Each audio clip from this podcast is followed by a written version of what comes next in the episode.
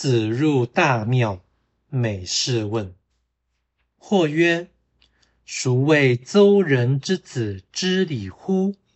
入大庙，每事问。子闻之曰：是礼也。孔子进了大庙，对所有事情都详加询问。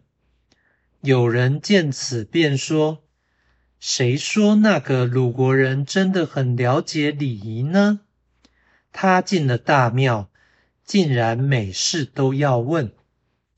孔子听了，说道：“我这么做也是合于礼的呀。”道义阐释：大庙是庙之大者，而未必是太庙。不应该用专业来争议。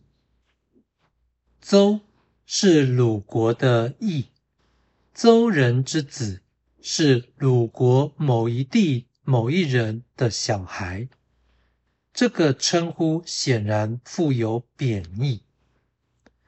事礼也意味入大庙每事问，既是合于礼，也是合于礼的精神。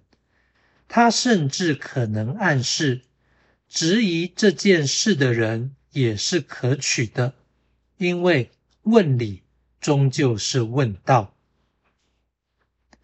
此文显示孔子对于礼度的重视，这一方面呈现于他入大庙每事问的行为，另一方面呈现于。他并不责怪质疑者的反应。礼是社会行为或人际关系的规范，重视礼其实是重视伦常，也就是重视明德教育。同时，礼体现道，问礼有问道之意，值得鼓吹。因此。孔子自身勤于问礼，也肯定他人以重礼的态度质疑他的理学。所谓“是礼也”，其实不是为了自我辩护而发，而是为了提倡问礼而发，以至于间接鼓励学礼者互评。